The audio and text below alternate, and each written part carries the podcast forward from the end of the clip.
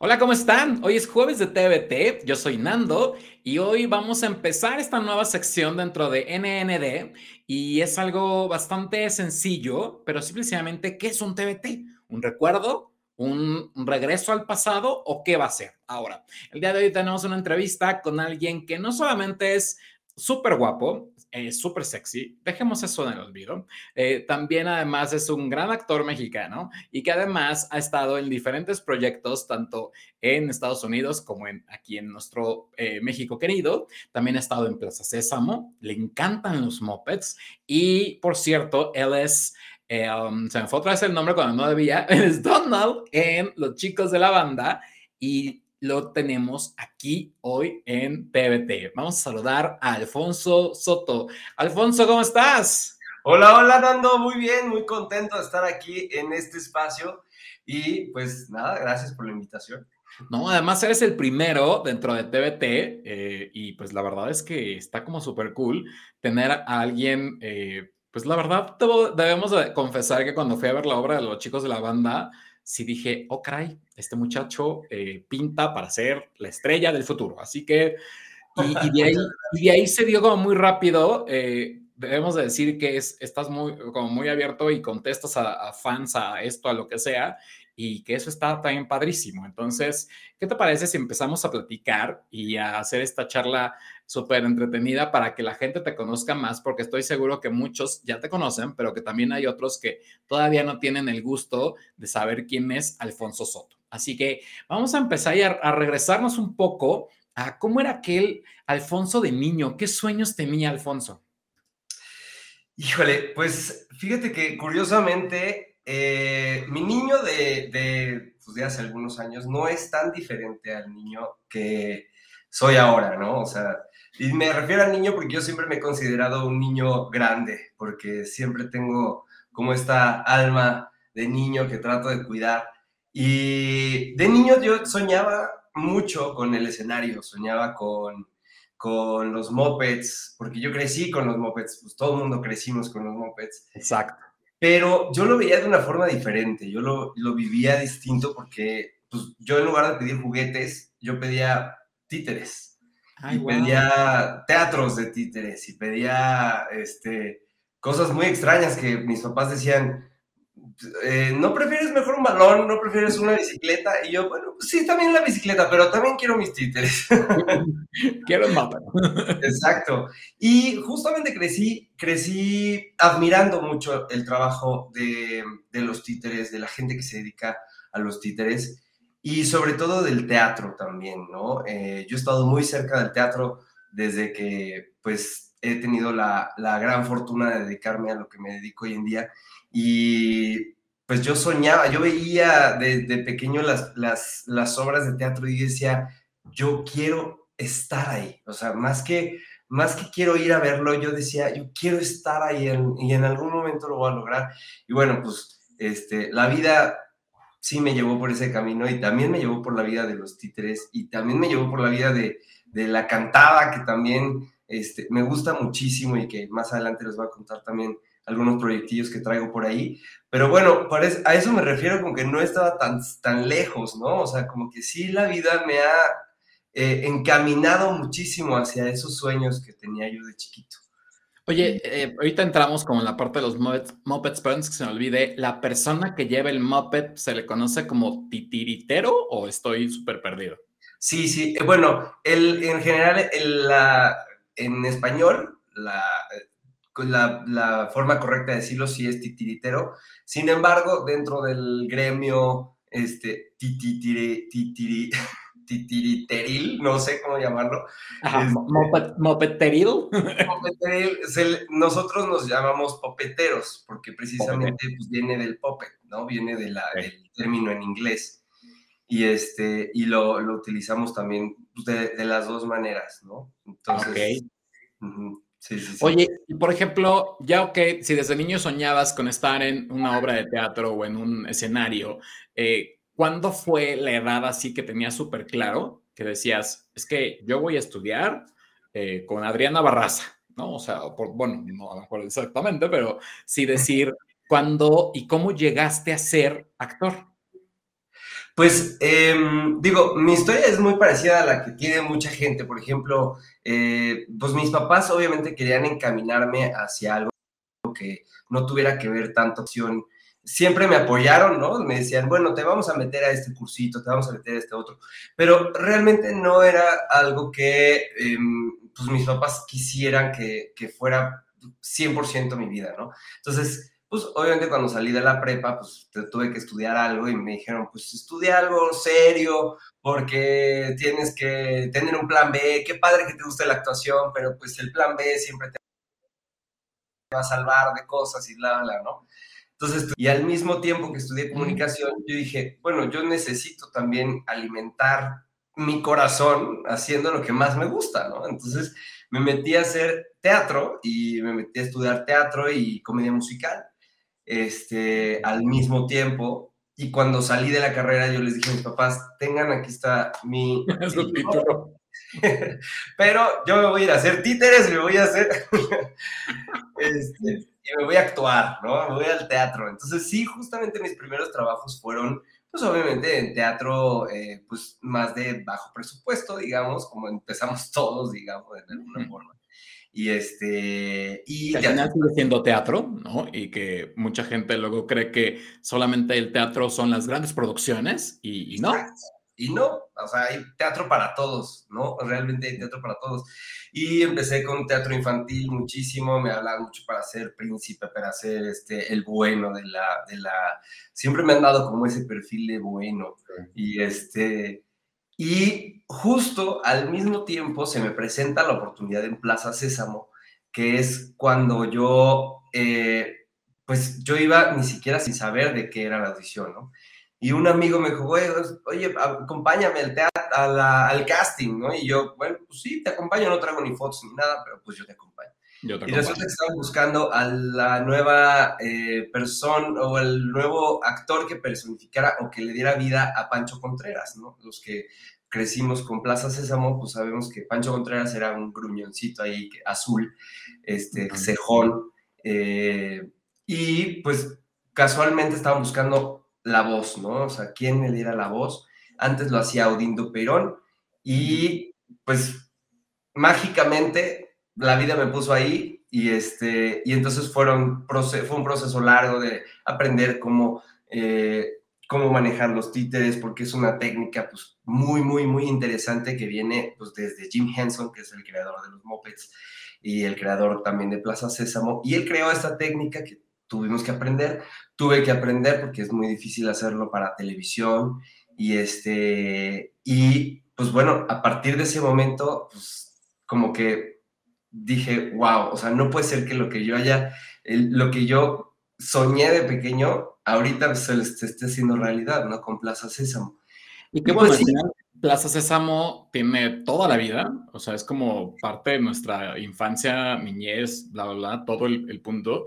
Y ha habido una como serie de, bueno, de repente en Televisa lo retomaron hace algunos, que serán unos años, y se convirtió como algo que sí era ya parte y como darle ese...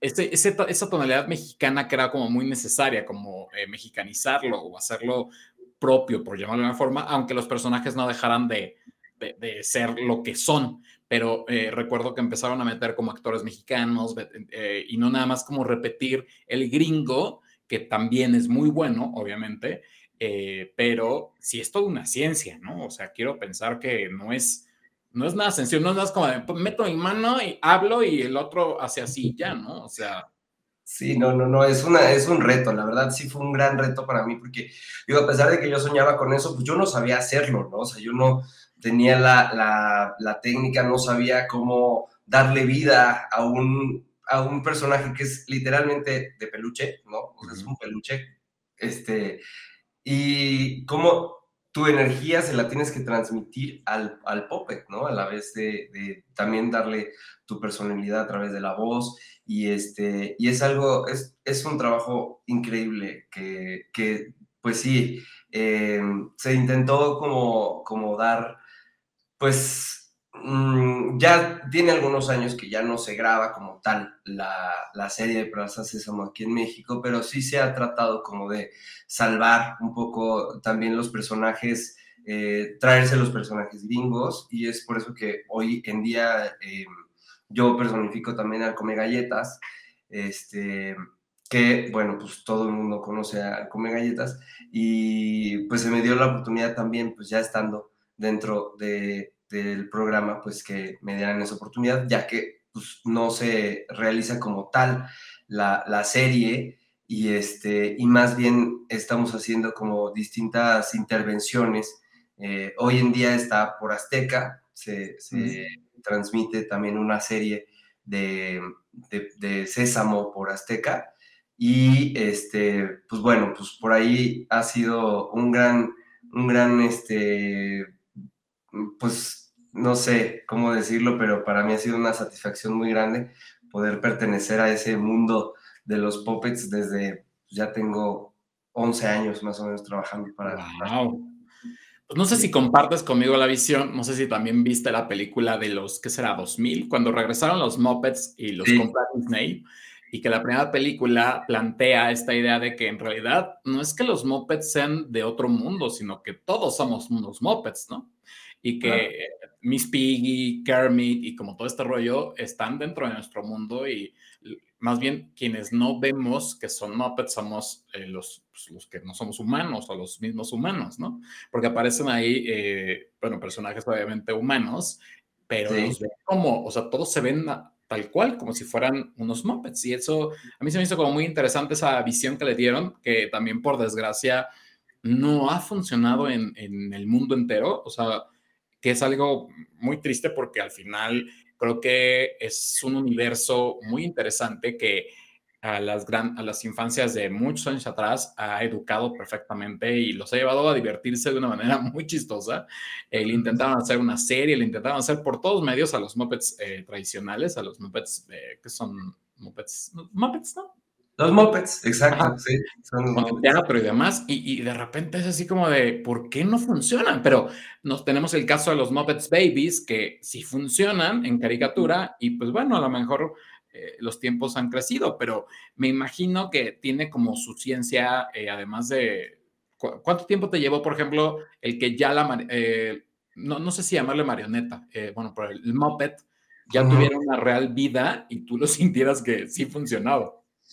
No, sí me llevó bastante, sí me llevó bastante porque era lo que más trabajo me costó. O sea, yo le di a la voz y desde ahí me dijeron, ok, ahora vamos a trabajar con la técnica, ¿no? Y entonces desde ahí fue como que, ah, o sea, es, la sufrí muchísimo, sobre todo la primera temporada de Plaza Sésamo en Televisa, porque digo, en Televisa hay veces que las producciones se vuelven un poquito estresantes y está todo el mundo encima de ti, y están las luces y el director y está esto y el otro, y si de pronto no salen las cosas a la primera, porque ahí están acostumbrados a que a la primera todo rápido, eh, eh, o sea, el tiempo se los come sí. y, este, y pues así están acostumbrados, ¿no? Con las novelas es igual, entonces de repente fue como muy estresante llegar al foro, ¿no? O sea, era la primera vez que me enfrentaba a un foro gigantesco, este, porque el foro de Plaza Sésamo era inmenso, era el más grande de, de todo Televisa. Blue screen al por mayor, me imagino, y también, ¿no? Y además, pues la escenografía tenía que ser muy grande porque Abelardo, pues es muy alto, ¿no? Abelardo es gigante, o sea, es, es una cosa enorme. Entonces, enfrentarme justamente a eso fue impactante, ¿no? O sea, y aparte tenía yo la atención de que pues estaba todavía agarrándole a la técnica y a, y a darle vida al personaje, pero además, o sea, llevaba ya un proceso también de cómo seguir el mismo patrón que tenía Pancho Contreras antes, ¿no? Que era Odín. O sea, Odín fue el creador realmente de ese personaje. Yeah.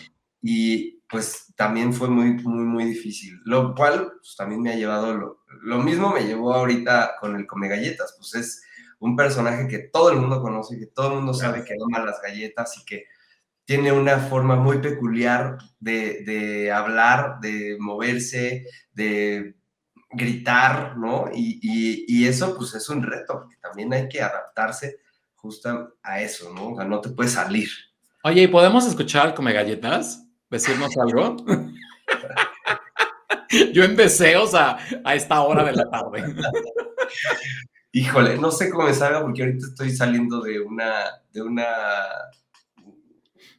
de un gripón de muerte.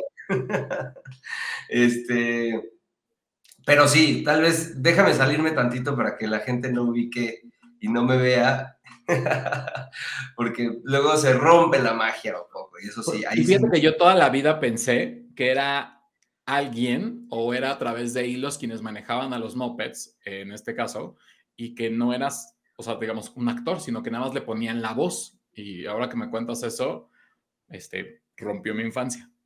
Sí, justo. Sí. todo. Al final nos, nos, nos, despides como el come galletas, ¿te parece? Va, órale. Ok, vamos a seguirle entonces.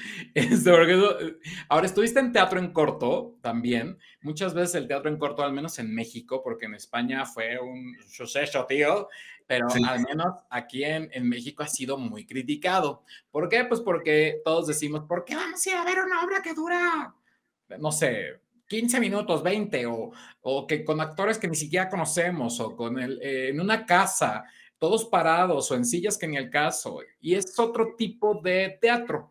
Eh, mucha gente no está a favor, eh, otra gente lo ama y lo adora porque tengo amigos que, bueno, son así súper partidarios del teatro en corto. ¿Cuál fue tu experiencia con el teatro en corto?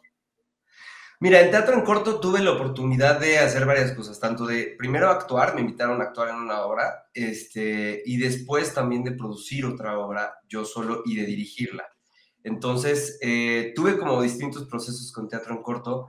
Eh, creo que es un gran, gran aprendizaje y una gran plataforma para poder hacer, eh, poder, es, es un entrenamiento actoral muy, muy fuerte, ¿no? O sea, eh, el tener al público aquí, encima de ti, casi, casi, y llegar a la verdad desde ahí, ¿no? O sea, como que este, tener en el espacio que tienes para crear una historia, para contar una historia, y además, pues, olvidarte de pronto que hay gente que te está viendo a medio metro de distancia, es un reto, ¿no? Entonces, para mí, eh, pues, mucha gente dirá, no, es que es horrible, es que eso no es teatro. Eso no es teatro, ¿no? Y creo que pues todo el mundo tiene su punto de vista. Sin embargo, creo que yo desde, desde donde lo viví, que fue justamente desde todos lados, ¿no? Desde la producción, la dirección y la actuación, este, es una gran experiencia y es un gran, eh, como te digo, para, para, para, un actor es un entrenamiento impresionante porque además tienes 15 minutos de obra más 15 minutos de descanso y otra vez 15 minutos de obra. Sigue, sigue y sigue. Y toda, y toda la noche es así, ¿no? O sea, son creo que seis funciones en una noche, en la cual, o sea, es, o sea, métete al personaje 15 minutos y otra vez, y otra vez, y otra vez. Entonces, claro, eh, ahorita, bueno, pues ya no, no funciona igual. La pandemia también hizo sus estragos. Este, pero de todas maneras, pues creo que pues es un, a mí, para mí fue muy satisfactorio poder formar parte de eso y pues no me arrepiento, la verdad. Súper. Ahora llega tu vida, eh, bueno, eh, no, me salté una parte, pero estuviste en, ¿era serie o novela, pero bajo el mismo cielo? ¿Es teleserie o cómo le llaman ellos? Sí, era como teleserie. Realmente ahí tuve una participación muy pequeña, tenía un personaje muy pequeño y justo este que la historia también no daba para más, ¿no? No, exacto, también como que la historia, pues sí, se quedó como que ahí más o menos. Parte de la película, ¿no? Exacto, exacto. Sí, o sea, no tiene más que una temporada ya, pero bueno. Yo lo que te iba a preguntar ahí es, también estuviste en, como, eh, como, eh, como dice el dicho, ¿qué prefieres a veces, en este caso de televisión, un culebrón, como le dicen en España, eh, muy, así largo, eterno, o pues preferible, hoy, hoy eres Miguel y mañana ya eres otro y y demás, ¿no? Porque también le llegas a mucha gente a través de un unitario. Eh, ¿Qué es lo que a ti te eh, gustaría más o te gusta más dentro de la actuación? No, por supuesto que a mí me gustaría, o sea, hoy en día, de hecho, ya estoy buscando como en mi carrera darle como ese brinco, ¿no? O sea, muchas veces el, teatro es muy celoso, ¿no? Y, y el teatro eh, también te absorbe de alguna forma. Eh, y la verdad es que eh, el teatro me ha dado también muchas tablas, mucha, mucho aprendizaje.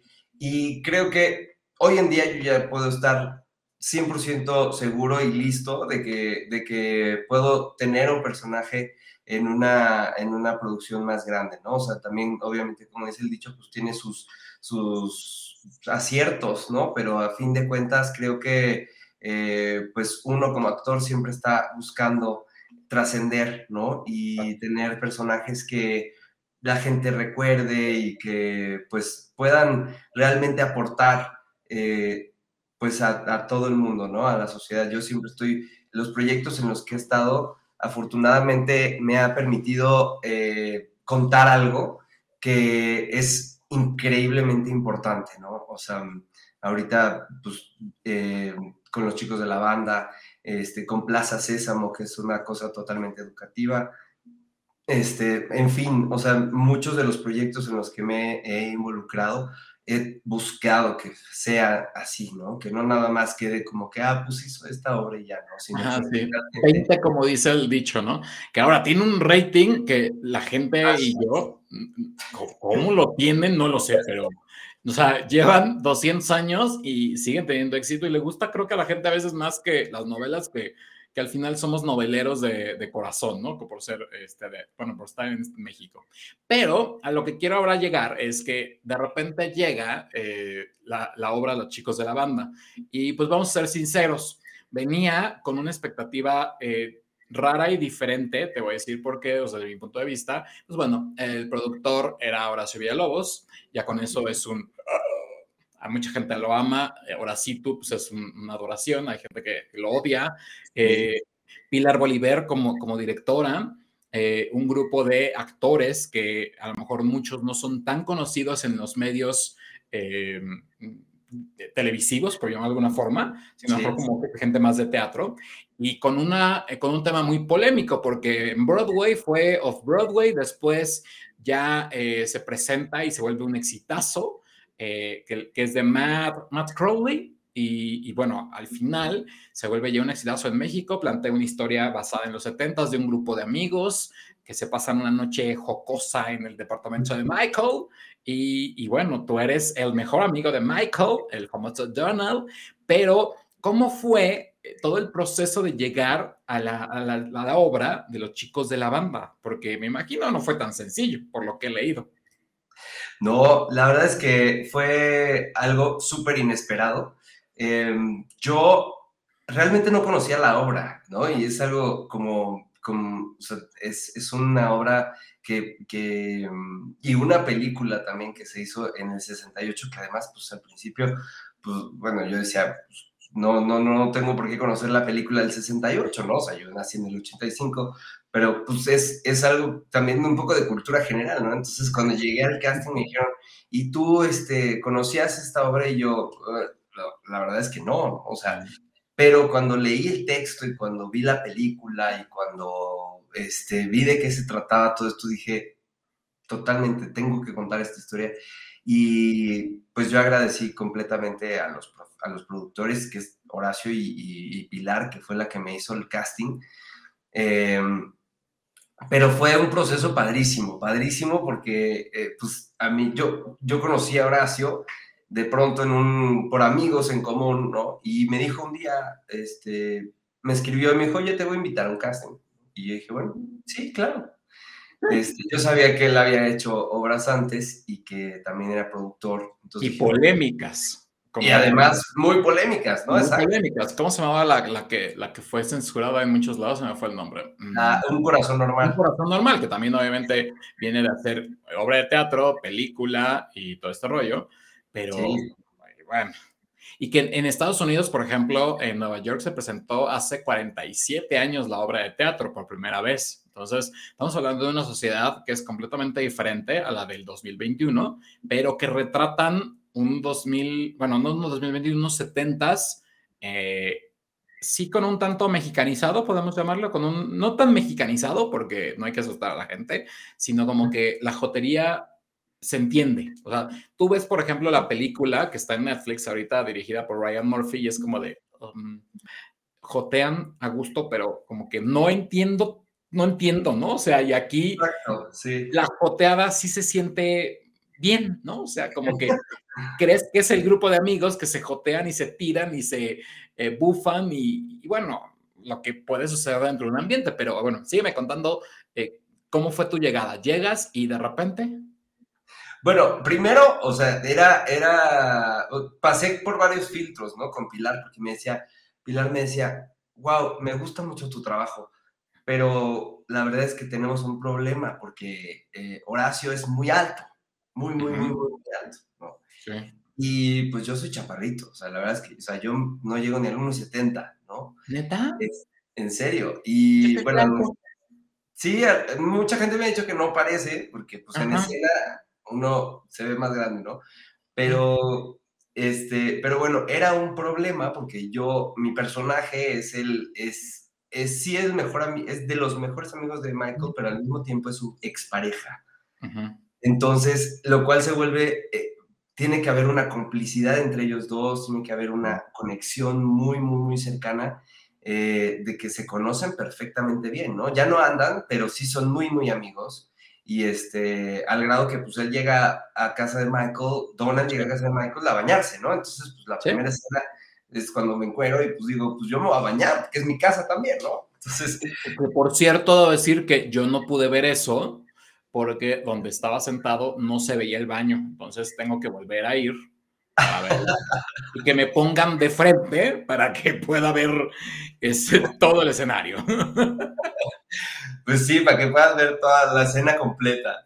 Yo pensé que, o sea, como que simulabas lo del baño, como que lo cuentas? Porque yo, yo me perdí esa parte, cuando te bañas y todo, y dije, no, pues nada más se meten como en la cocina, que, que se ve que se meten y, hacen cosas, pero dices... Sí, o sea, en realidad sí está un poquito truqueado. Lo que pasa es que en, Broadway sí sucede que el actor que personifica mi, mi o sea, el que hace mi personaje, que es Matt Boomer, pues digo, o sea, también es un güey de un 80 y pues está espectacular y tiene, o sea, ¿no? Entonces, obviamente lo, lo, pues, lo encueran en escena, ¿no? no le pides nada a nadie, hombre, te encueras y cuerpo perfecto el señor, o sea, o sea, nada más por eso vale la pena y después más la historia, más la ambientación, que, que eso es también lo que está muy padre. Yo la verdad es que antes de, ver la obra vi la película, la de Netflix, y pues está muy bonita y está muy bien dirigida y es muy padre ver porque al final en teatro tú tienes que absorber no solamente el diálogo, eh, tienes que absorber todo,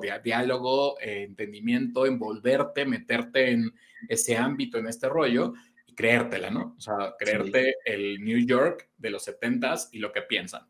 Y la verdad es que el, departamento no le pide nada a la película, o sea, está perfectamente bien realizado. Suben, bajan, entran, salen, o sea, está, está muy bien hecha. O sea, es, es una obra que creo que la escenografía eh, está muy bien realizada.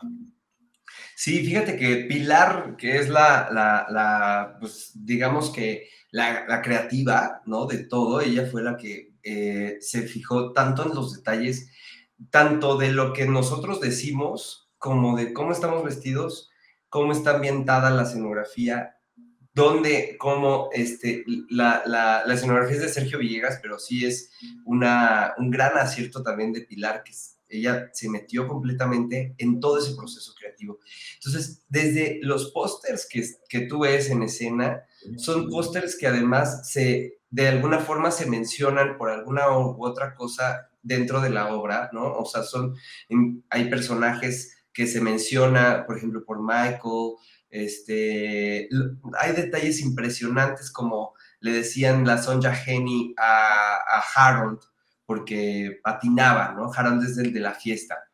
Y de pronto se menciona a Sonja Henny, pues la, la tarjeta que le da del regalo que le da este, Larry que es otro de los personajes que hace un gran amigo que es Luis Lesher, él le da un regalo a, a Harold, ¿no? Y dentro de ese regalo viene una tarjeta. Y en la tarjeta dice Sonja Henny y viene la, pues la imagen de ella, ¿no? O sea, que a lo mejor son cosas que no se ven, pero que le dan muchísima vida a la, a la obra, ¿no? Entonces, todo está perfectamente bien cuidado desde lo que, o sea, está, obviamente está hablada en español, pero sí también se cuida que no se digan eh, como cosas que son muy de hoy, ¿no? De la jotería mexicana que, que ay, pues, este, no sé, este... Podrán jamás, no sé, o sea, no, no, no esperen ver cosas que son muy actuales y están basados en los setentas, ¿no? Exactamente, está basado en los setentas, pero aún así eh, se recibe perfectamente bien porque, pues, el, el, lenguaje pues, también está muy bien cuidado y todo mundo se puede identificar con alguno de los personajes, ¿no? Y que ahí yo haría un paréntesis y dejarlo muy en claro para todos, no es necesariamente una obra para el público gay, o sea, le puede ver cualquier eh, persona que quiera, porque al final es una obra que va dirigida eh, pues a todos. Creo que tiene un mensaje muy particular y a pesar de que es una obra con eh, seis, siete personajes, no, nueve, ¿no? Son. Somos nueve, sí. Nueve personajes eh, que son, eh, bueno, los personajes son completamente gay. No quiere decir que eh, la obra sea solamente para el público LGBTTIQ. Entonces, eso lo hace también más espectacular, ¿no? O sea, que vas y conoces una obra y que conoces del texto, porque la discriminación, la homofobia, la repulsión, eh, y mil temas que no, no, acabaríamos, porque la verdad es que es un diálogo bastante fuerte eh, lo que tiene la obra por contar. Y, la verdad es que se acepta perfectamente seas o no seas, ¿no? O sea, no importa la preferencia. Totalmente. Y creo que ese es uno de los grandes aciertos de este texto, que digo, sí, es una obra que está protagonizada por ocho homosexuales y uno que no es homosexual, que además pues ese es el que llega a romper un poco con la dinámica este, de la fiesta jotera, digamos, este, que él representa a la sociedad en general, ¿no? Eh, este personaje que no es homosexual, eh, pues llega un poco con esta visión de tanto de de crítica, de discriminación, de homofobia, que, puede estar representado todavía, eh, y hay muchísima gente, ¿no? Que todavía este, sufre de este tipo de, situaciones. Sin embargo, creo que también es algo que ha cambiado, ¿no? O sea, no, hemos, no somos hoy en día los, lo que éramos a los 70 este, de, en cuanto a aceptación. Eh, pero, y sí creo que ha cambiado mucho, sin embargo, creo que todavía hay mucho camino por recorrer para pues, dejar de ser tanto racistas como homofóbicos, como la misoginia también, que hay muchos crímenes de odio, de, en fin, o sea, es una obra que retrata eh, el dolor humano, ¿no? Y no solamente tiene que ver con la comunidad, sino tiene que ver con todos los seres humanos, porque todos los seres humanos sentimos dolor, ¿no? Por una u otra cosa este, tenemos esta, pues, eh, pues este acercamiento con la tristeza y con la sociedad, de que queremos pertenecer, ¿no? A algo, queremos siempre pertenecer. Y justo eso es lo padre de esta obra, que siendo parte de la comunidad, te lo haces increíble porque además te ríes muchísimo, pero al mismo tiempo de que te ríes, te caen veintes, ¿no? O sea, dices, wow, eso que dijo está muy fuerte, ¿no? O sea, y, está padre porque pues justo la obra eh, lleva mucho la comedia que no la ves tanto en la película. Sí. Mucha gente me ha dicho, no, es que yo me divertí muchísimo más en la obra, claro, porque además pues, la dirección está también enfocada hacia ese lado, ¿no? Hacia, no podemos dejar a la gente este, acongojada y en el dolor y con las lágrimas en los ojos o dormida, ¿no? Porque pues, es una hora larga, sino, pues, o sea, necesitamos... Sin intermedio, váyanse, este, hagan pipí antes de... Exacto, hagan pipí antes, pero, y si no hacen pipí, ahí se van a hacer pipí de la risa. Sí, exacto. Ahora, ¿sabes también qué es lo que tiene? Que al final, que, no, eh, que en el cine es muy sencillo. Por ejemplo, cuando empiezan los retos, no vamos a contar mucho porque al final la idea es que la gente vaya y la vea, ¿no? Eh, pero cuando empieza este rollo del reto del teléfono y de las llamadas, que pues ahora está tan perdido, ya no hablas por teléfono, o sea, es muy bonito. Eh, no es que yo haya nacido en los 70, nací en 79, así que tampoco es como tan exagerado el asunto. Pero eh, llaman y, por ejemplo, la historia del personaje afroamericano, eh, y es, es, tan triste y tan conmovedora como lo dice y como lo describe, y que obviamente en la película es muy sencillo, pues te vas un, no sé, te vas a fade, fade, fade, y pues empiezas a contar otra historia con otro personaje y se acabó, ¿no? Que es lo que hicieron. Aquí, ¿cómo la logras interpretar para que se crea y que de igual forma eh, la obra del personaje que más critican todos por ser el fagot, el más, eh, como le llaman aquí, el, más mariquita o, o, de repente estos términos que le damos a la gente que es más amanerada y lo que sufre y lo que vivió y, y que es tan chistoso, pero a la vez o sea, casi lloras, ¿no? O sea, eso es lo que logran este tipo de emociones y que eh, la verdad sí es, es, es, impresionante, ¿no? O sea, yo tenía mucho miedo cuando se subieron de repente eh, Juan Ríos y, el que hace su pareja en la obra. Dije, ay, no se vayan a caer porque eh, está la cama muy como al precipicio, así como de... Pero muy, muy bien hecha, la verdad es que yo la sentí muy bien ambientada. había leído mucho, cosa que a veces el mismo Horacio dentro de sus críticas siempre lo ha dicho, bueno, eh, hay que leerla, pero también hay que vivir la experiencia, ¿no? O sea, no es nada más como de, ay, pues ya, si la crítica dice que está mal, no la vamos a ver, no, vayan a verla. Eh, ¿Hasta cuándo va a estar los chicos de la banda? Mira, em, hasta ahorita tenemos entendido que vamos a estar por muy corta temporada, porque, pues bueno, ya tuvimos un rato antes de la pandemia y regresamos a cumplir nuestro reto de las 100 representaciones, este, que fue justo el día del estreno, del reestreno, después de la pandemia. Y pues por lo pronto, eh, no nos han dicho mucho, pero sí sabemos que vamos a estar muy poco tiempo, así es que yo les recomiendo que si eh, pues vienen a la, Ciudad de México o si viven aquí y les gusta el teatro, vayan, de verdad vayan a ver esta obra, no se lo van a, no se la pueden perder, porque se la, de verdad se la van a pasar increíble, van a divertirse, se van a reír, van a llorar, se van a conmover, este, y pues sí, obviamente también van a, entrar a este mundo de, de, esta fiesta que pues tiene muchas sorpresas. ¿crees que si en este momento existiera eh, Michael y Harold, cómo serían? O sea, actualmente en el 2021. Digo, eh, Donald y Michael, sí, yo estoy, estoy volviéndome loco con los nombres. Donald y Michael. Donald y Michael, este... ¿Michael seguiría siendo cristiano, así muy de fe y devota? Fíjate que yo creo que sí, yo creo que sí.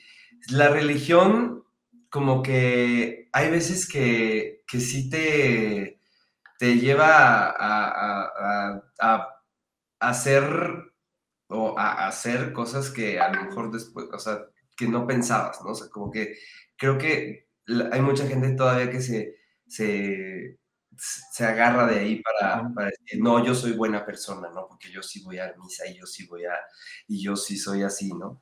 Este, y yo creo que Donald sería, no creo que cambiaría mucho, ¿eh? O sea, no, no siento que... que... Súper reventado. Sí es, sí es súper reventado. Sí, exacto. Así me lo imagino, así me lo imagino, como, como un poco circuitero, pero este, alocado, este, de pronto ahí enamorando por aquí a, este, al otro, a todo el mundo, como que siento que sería un poco por ahí. Y hay que avisarles a la gente, eso no lo dijimos, pero están viernes, sábado y domingo en el Teatro Shola. En el Teatro Shola los viernes a las ocho y media, los sábados a las seis y ocho y media de la noche y los domingos a las seis de la tarde. Y yo les recomiendo que sigan las redes sociales de la obra y bueno, de todos nosotros también, porque constantemente estamos subiendo eh, promociones, estamos subiendo eh, descuentos y dinámicas diferentes para que la gente también nos pueda conocer eh, una vez que va al teatro, ¿no? O sea, porque también es padre conocer eh, el backstage y conocer eh, pues a los actores en, así más de cerca y siempre tenemos dinámicas, ¿no? Para que se vayan a echar un mezcalito con nosotros, que este, pues eh, antes de la función, que conozcan la escenografía, que conozcan el departamento de Michael y nos conozcan a todos antes de, de, ver la obra, ¿no? Entonces, este, está muy padre todas las dinámicas que estamos haciendo. Las redes de la obra son arroba obra los chicos. Y este, pues también en, en, mis redes personales, también yo estoy subiendo constantemente todas las promociones, todos los descuentos que, este, que están saliendo para todos, que es arroba guion bajo Alfonso Soto guion bajo, ¿no? Está un poco raro, pero si me buscan con Alfonso Soto, seguro voy a salir por ahí.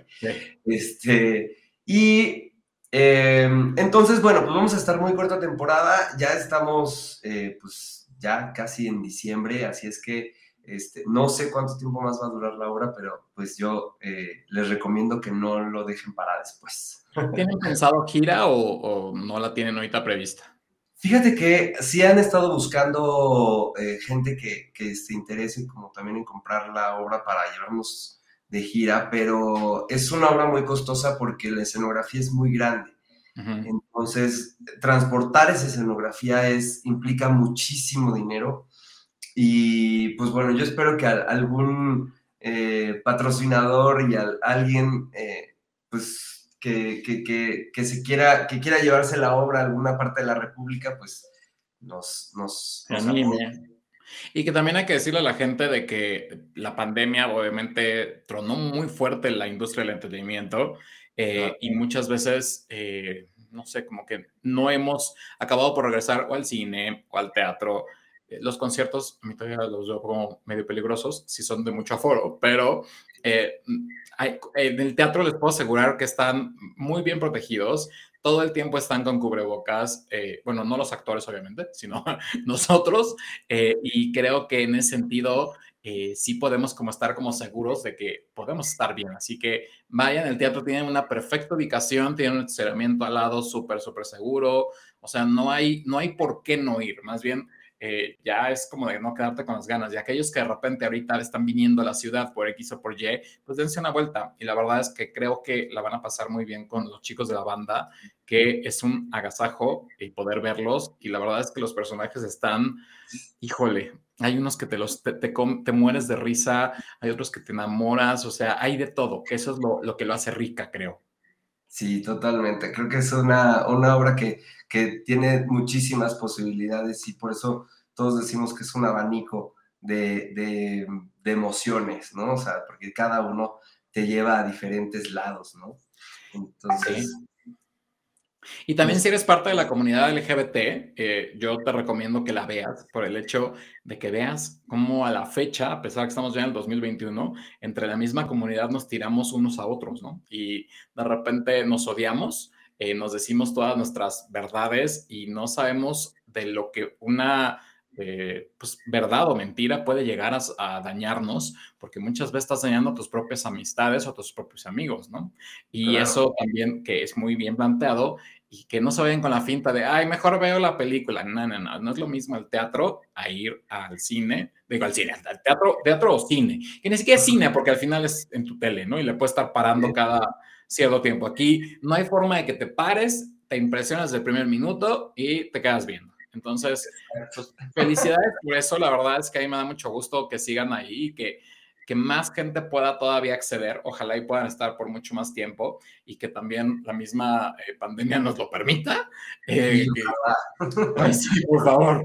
Creo que ya no es posible esa cosa más. Ahora, ¿qué próximos proyectos más tiene Alfonso Soto que nos puedas contar? Bueno, pues, eh, pues se vienen varias cosas. Bueno, en diciembre principalmente eh, vamos a estar en un, vamos a, estoy armando también un concierto de Navidad eh, con algunos amigos cantantes que pues todos dijimos, pues nos gusta mucho la Navidad, nos gusta cantar, ¿por qué no cantamos algo en Navidad?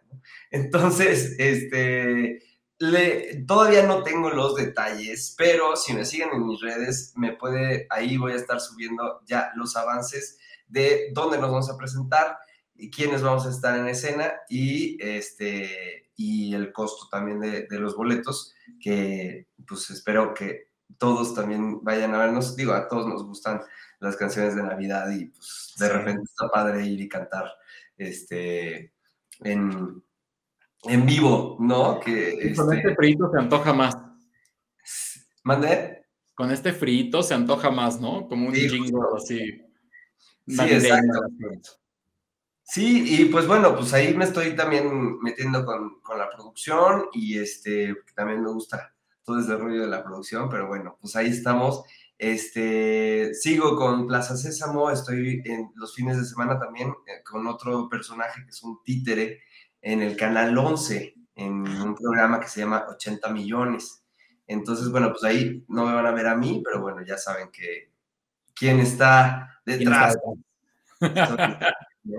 Súper bien. Ahora, eh, ¿cuál, vamos a, a, la pregunta fundamental de este programa, ¿cuál sería tu mejor TBT? Fíjate que justamente lo estaba yo analizando y este, yo cada jueves trato de, de subir un TBT, ¿no? Y justamente antes de estrenar Los Chicos de la Banda, yo subí un TBT, eh, subí dos, de hecho, dos que tenían que ver con el teatro y también tenían que ver con los chicos de la banda, ¿no?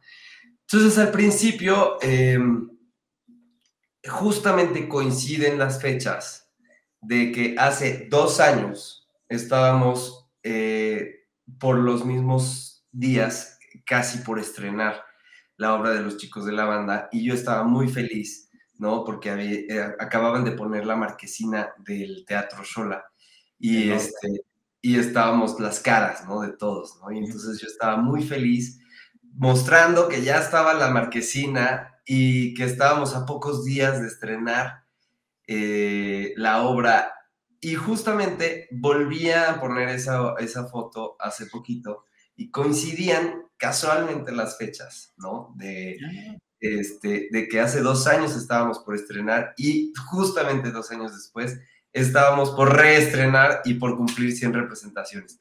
Entonces, después de una pausa de casi año y medio, ¿no? De estar parados este, sin, sin teatro.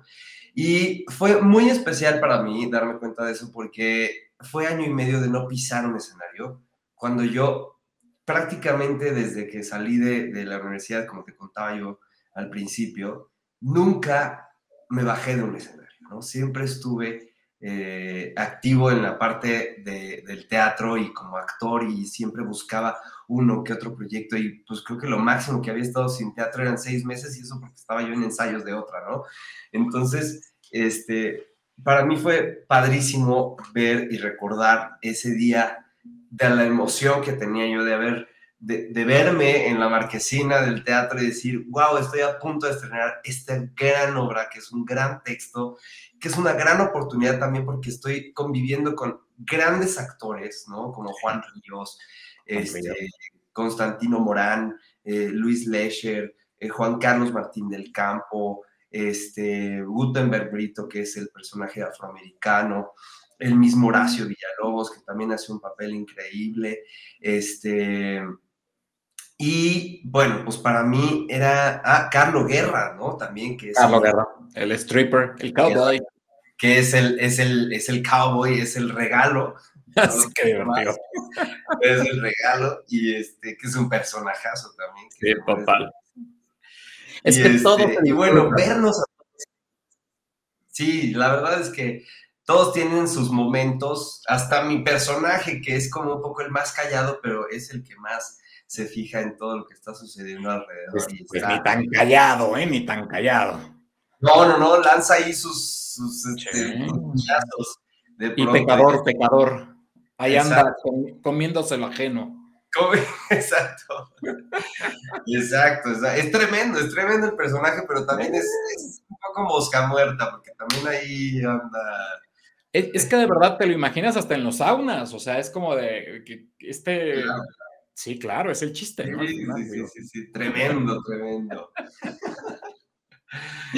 Oye, dinos tus redes sociales otra vez para que te sigan y que también debo decirles que si lo siguen en Instagram, tiene un Instagram, dejen ustedes que de repente salga en cuadradillo el muchacho, pero eh, sale, está muy bonito en cuanto al feed, en cuanto a los colores, en cuanto a Dan ganas de tener uno así, ¿no? De chile, manteca y pozole, pero dales tus redes sociales, por favor.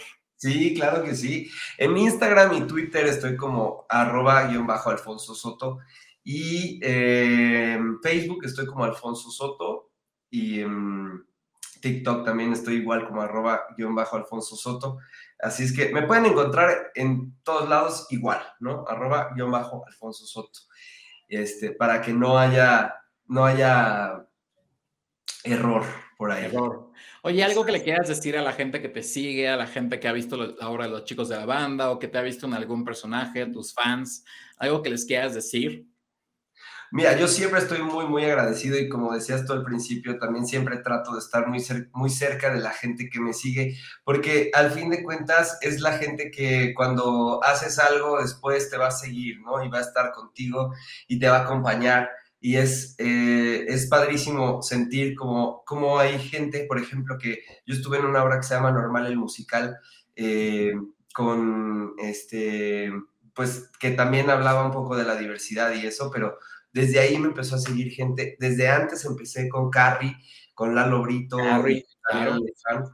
y desde ahí empecé justamente como a, sentir que realmente había gente que me seguía, ¿no?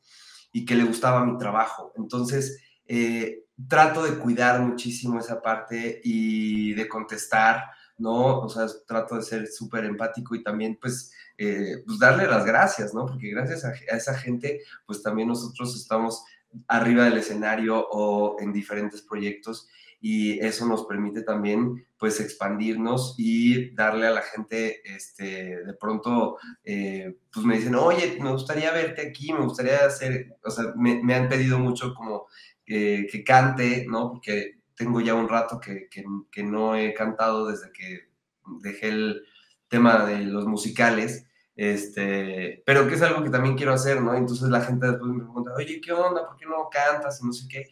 Y es una forma muy padre de saber qué es lo que espera la gente de ti, ¿no? Entonces, pues escríbanme y con muchísimo gusto yo les voy a escribir también de regreso. Y pues muchas gracias también a toda la gente que me sigue por, por ser parte de, de mi trayectoria y de mi historia. No, pues gracias a ti eh, por, por, esta bonita entrevista, por esta bonita plática. Eh, aparte de que eres nuestro padrino ahora en TBT, eh, a ver cómo, nos va. No, muchas gracias. Sí. Y pues nada, decirle a toda la gente que las redes de NNDX son NNDX oficial con doble F Ay, no sé, todavía estoy muy, muy alterado. Recuerden que este rollo de, del cambio todavía no sé. Y a mí me encuentran como Nando Oficial, guion bajo, porque resulta que pues el nombre es el más común de toda la vida. Entonces, es muy complicado tener las verdaderas redes, pero todas las redes se las dejo en el, el, link de la descripción. Recuerden que también este video lo vamos a convertir en podcast para que esté en todas las plataformas digitales y puedan escuchar la bella voz de Alfonso Soto. Y pues nada, esto fue un TBT y Alfonso nos prometió que se va a despedir como el come galletas, así que vamos a darle tiempo de que desaparezca. Nosotros nos vamos a una nueva emisión de TBT y pues nada, todo tuyo la despedida. Muchas gracias. Bueno, voy a dejar que del come galletas les, les diga adiós por allá. Me parece. Que anda buscando galletas. Este, fue un placer estar aquí. Muchas gracias a todos y gracias, Nando. Ahí nos vemos pronto. ¡Ay, me encanta galleta! Ya saber que Nando tener galleta para mí. ¡Wow! Adiós, bye bye, ¡Cowabunga! Nos vemos en la próxima. Adiós, Alfonso Soto, con galletas, este, todos, Donald. Donald. eh, Michael Harold, a todos despedimos porque, y les mando un saludo hasta hasta New York en los 70 por favor, de mi parte. Así es. Muchísimas gracias, Nando. Fue un placer estar aquí y qué honor haber sido parte del primer episodio del de TVT. Y pues muchas gracias por la invitación. No, gracias a ti. Nos vemos en la próxima. Bye, bye.